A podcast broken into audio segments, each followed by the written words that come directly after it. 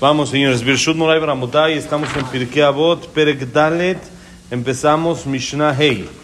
Ya estudiamos las cuatro anteriores ayer, antier. Y Besat Hashem hoy empezamos Mishnah Hey. Dice así: Rabbi Ishmael Omer. Alomed al menat lelamed maspikim biyadol lilmodul lamed. Alomed al menat laasot maspikim biyadol lilmodul lamed lishmor belazot.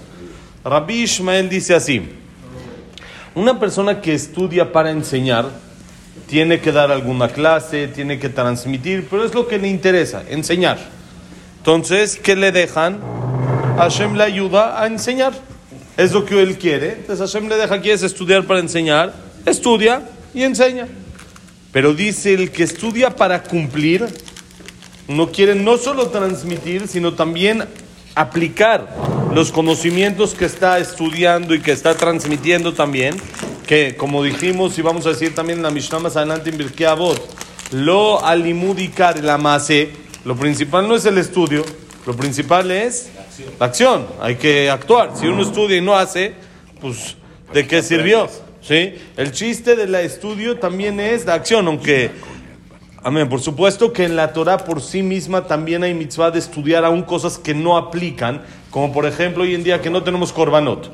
Igual hay mitzvah de estudiarlo, pero de todos modos el principal que... De decir minja. De, hay korban minja, hay korban, hay diferentes korbanot. Entonces, todos esos korbanot que hoy en día ya no aplican porque no tenemos betamikdash, de todos modos hay mitzvah de estudiarlos, aunque no va uno a aplicar.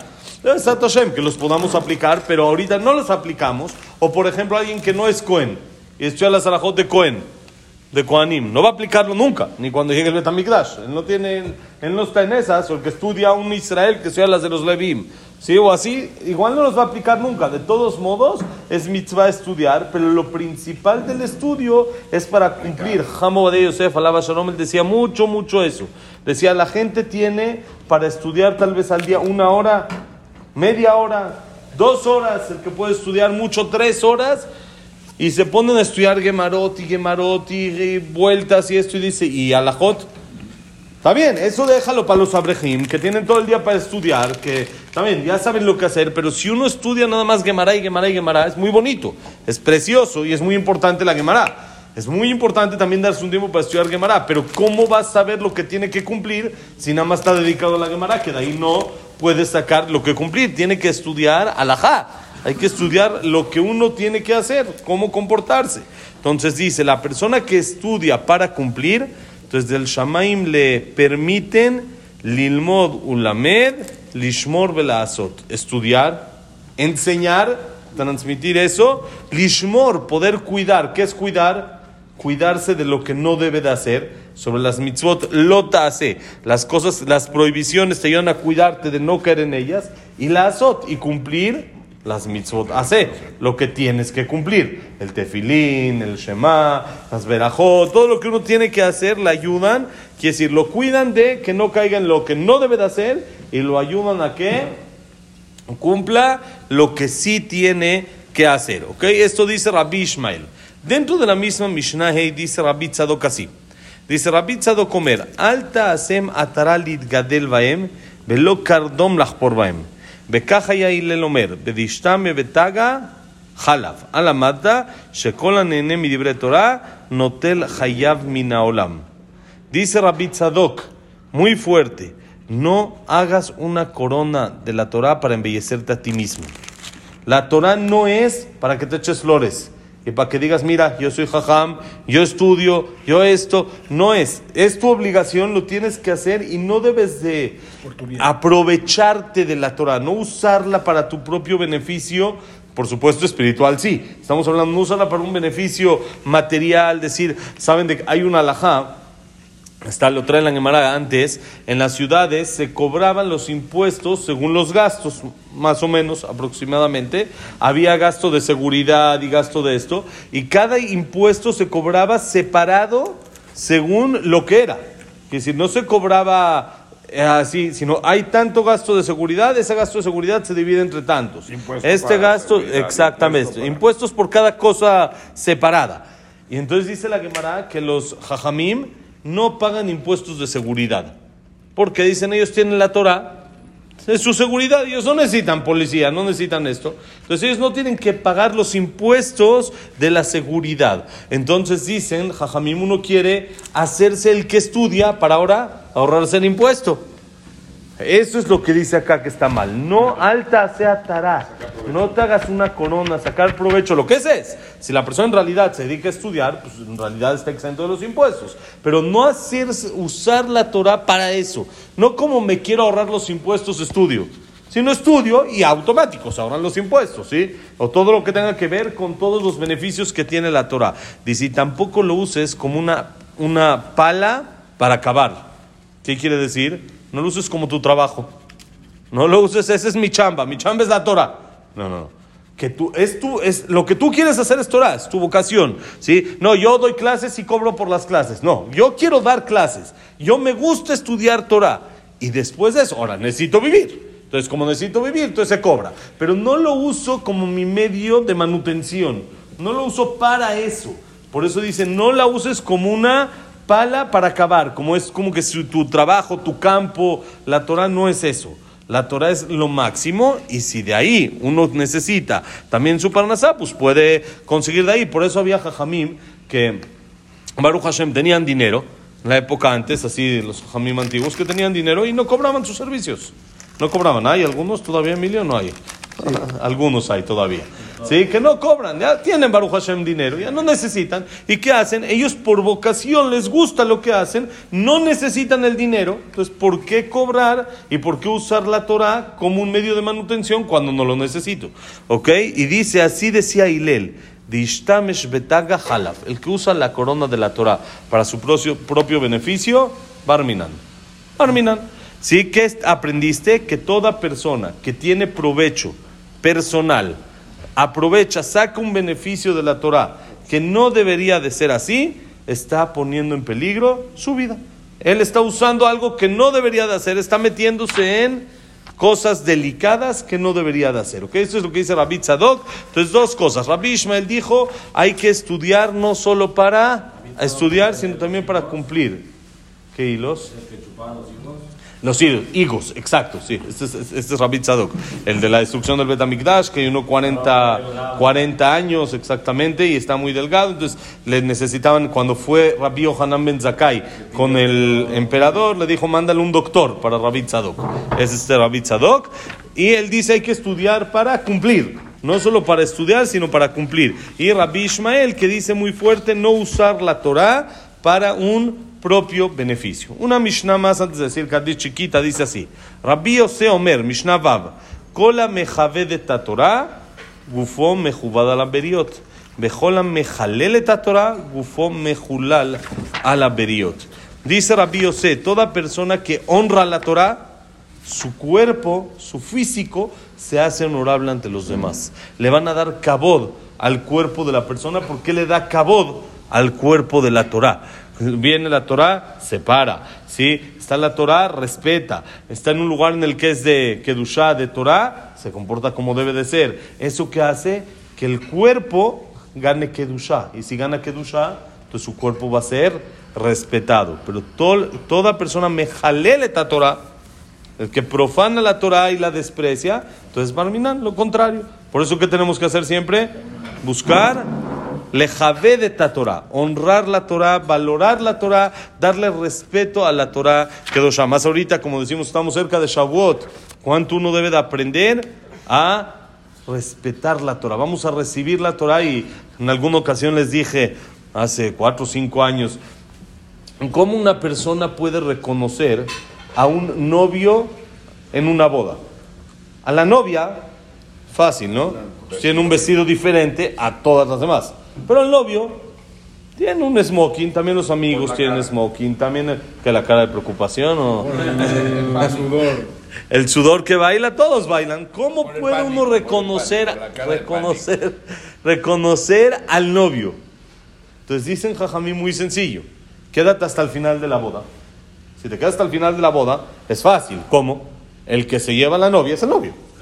El que se va al final con la novia ese es el novio, no el que, si hay muchos con smoking, pero después cada uno se va o con su señora o solito, cada quien lo que le toca se va y se acabó.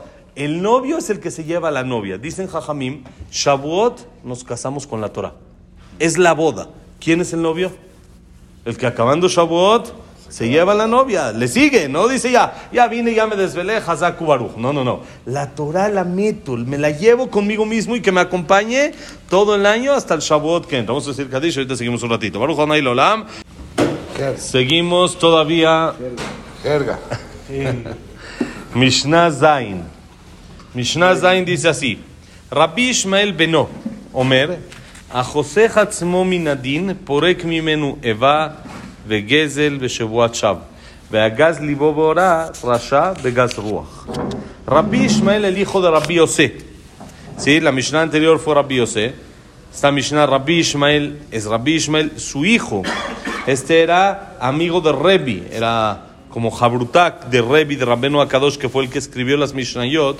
Y dice así: La persona que se aparta del juicio no se mete en broncas, no se mete en problemas de dintorá, de juzgados. No se mete en todo ese rollo. Cede. Cede lo más que puede. Quiere apartarse del juicio. Exacto. Quiere decir, no hace pleito. Lo más que pueda arreglar sin pleitos, lo arregla. Se arregla, me- llega a una mediación con el. Exa- un buen arreglo que un, un mal arreglo que un buen pleito. Exactamente. La persona se arregla con el otro, no quiere hacer pleito, no quiere. Cede, cede. Hay veces, ya uno perdió, perdió un dinero, pero dice, ¿sabes qué? Me va a costar más estar peleando, los corajes, la de esta. ¿Cuántas personas no los corajes lo han matado? Lo han matado, corajes, así lo han matado a la gente. ¿Cuánto? ¿Qué, qué gana uno? Sale más caro. Pero no hay mucha gente. Ve, ve el juzgado y ve cuánta gente. Baruch Hashem tienen chamba y también el Bedín tiene mucha chamba. Entonces no todos hacen eso. Pero el que se aparta de eso, dice Rabbi Ishmael, gana muchísimas cosas. Primero que nada, se quita de sobre sí el peso de el odio, del pleito, Eva. Eva es como el, el- el- así el rencor, el sentimiento. Ya llegué a un arreglo, ¿sabes qué? Los dos estuvimos de acuerdo. No fue lo mejor para mí, tal vez sí no era lo correcto, no era lo que, lo que yo debía, pero lo pagué o no era lo que me debían y acepté menos. Pero ya, ya, no, no me quedé. Uno va al Betín y ganó. Pero se quedó con ese pleito, con esa, con ese, ese- esa discusión toda la vida. Entonces se aparta, se, se quita de él ese yugo, ese peso del odio. Se quita de él también muchas veces el tema de Gesel, de robo. ¿Por qué? Porque por más de que uno vaya al juicio y por más de que esto, siempre puede haber algún engaño ahí que, o que él hizo sin querer, sí, sí, que él, él se ve a sí mismo como que se hizo lo correcto. Y muchas veces no es la realidad así. Entonces está robando de una manera que Indirecta. indirecta, que, que piensa que él está bien. Si se llega a un arreglo, pues no hay robo. Los dos aceptamos, los dos estuvo bien, no engaña a nadie, fue como fue, quedamos en un arreglo. A- a- a- ahorré el tema de Gesell también. Mucho depende del 16 famoso. Sí, sí, bueno, eso es lo que hay que mediar, de eso se trata. Y también se ahorra temas de juramentos. Cuando hay juicios, A juras. entonces es muy común que se tenga que jurar. Hoy en día ya es menos. Pero antes el Bedín todo se, se manejaba con juramento, con el Sefer Torah. Se juraba con el Sefer Torah, le abrían el Sefer Torah a la persona, tenía que agarrarlo y jurar con el Sefer Torah. Se llamaba Nekitat Jefetz, tomando un objeto que era el Sefer Torah, a ver que se atreva la persona a jurar. Eso ayudaba, eso ayudaba, sí, eso es todo así. gente que sigue jurando con el Sefer No, es muy, muy mínimo. O sea que una vez. Es muy, muy fuerte. Me contaron que Ham Yoshua eh, Gilo, alaba Shalom, Zeher Tzadik Libraja, Jajam de Monte Sinai, el papá de los Gilu, que era Jajam de Monte Sinai hace un tiempo, que ya falleció. Él, una vez llegó un muchacho con él, bueno, los papás de un muchacho que se quería casar con una goya. Y intentó hablar con él, habló con él, explicó todo el tema, no sé qué, lo metió ahí en Tennyson, creo que era, lo metió al Knis, dijo, ábrele jal. Abrió el jal el muchacho, Jajam le pidió, con respeto, abrió, le dijo, carga el Sefer Torah, lo sacó, dijo, tíralo. Dijo, ¿cómo Jajam? Sí, tíralo. Tíralo, es lo que estás haciendo. Tíralo, lo estás haciendo nada más que eh, en, en forma mucho más este, que no lo notas, pero es lo que estás haciendo en tu vida. Estás tirando el Sefer Torah, tíralo, tíralo. Y le entró, le entró al muchacho Baruch Hashem y la dejó a la guía Baruch Hashem. Digo, por supuesto el Jajam sabía que no lo iba a tirar, ¿sí? Hay que saber con quién hacerlo. Luego uno lo hace con alguien que sí, tira y órale. No, ¿sí? No, Pero el Jajam si entendió... No, no, porque está muy. Si lo hubiera tirado, ya se hubiera ido con una golpe. Eh, Por eso es muy delicado, es algo fuerte. Pero el Jajam entendió que no lo iba a hacer. El Jajam entendió con quién estaba tratando y hasta dónde podía jalar, ¿no? Sí.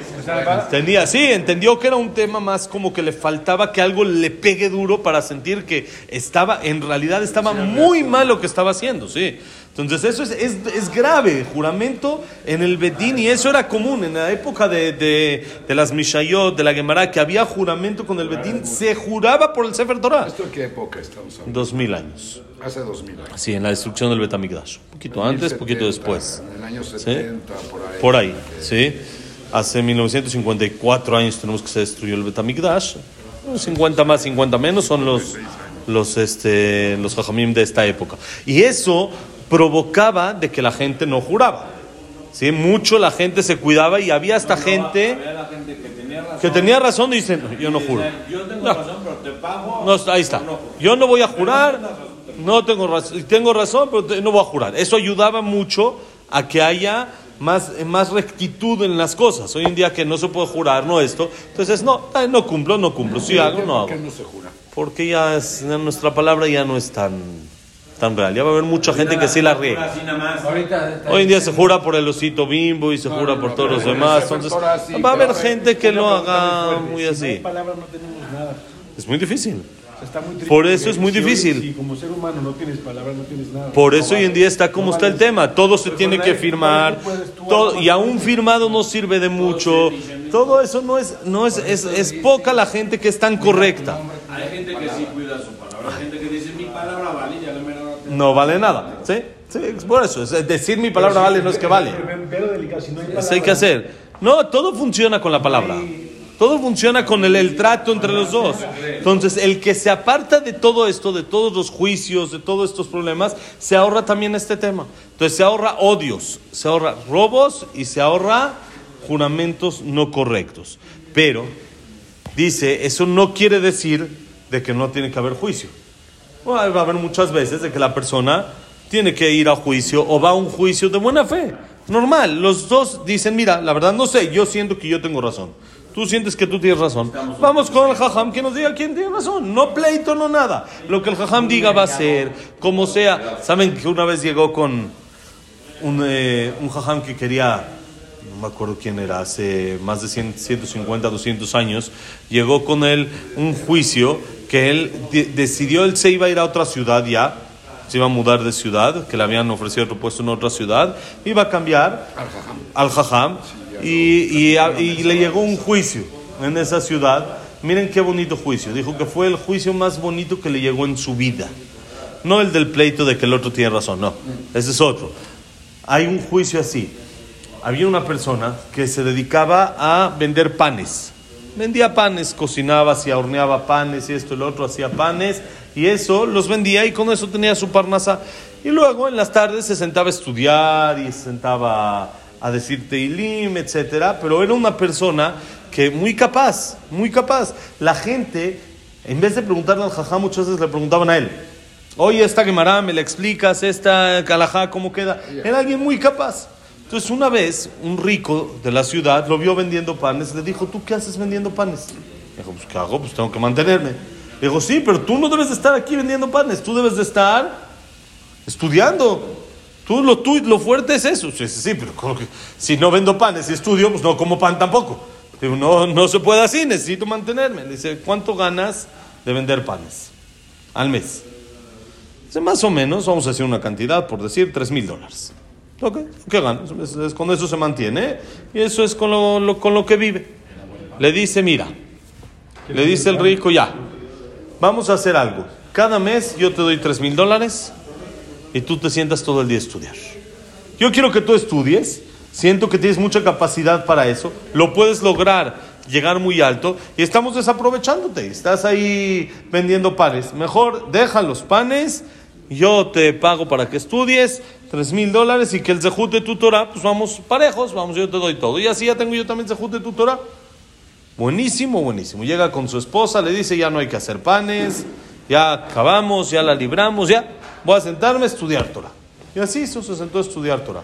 Un mes, dos meses, tres meses. Después de un tiempo, va el rico pasando por la calle y lo ve al señor vendiendo panes otra vez. Le dice, ¿qué onda? ¿No quedamos? ¿Qué? Le dice, no, ya quiero romper el trato.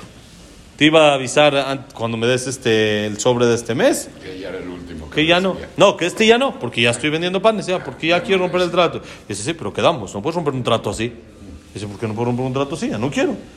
Le dice, ¿qué tiene de problema? ¿Te conviene? No, no tienes que trabajar, no nada. Dice, no quiero. Ya no quiero, ya quiero romper el trato. Dice, vamos con el jajam. Yo y tú tenemos un trato, tenemos un convenio, y quiero que sigas estudiando. Van con el jajam, escucha el caso y le dice el jajam al panadero, bueno, ¿cuál es tu argumento? El Señor te está manteniendo, te está dando. Le dice el jajam, mire, el problema es que desde que yo me dediqué a estudiar, perdí conexión con Dios por completo. ¿Por qué?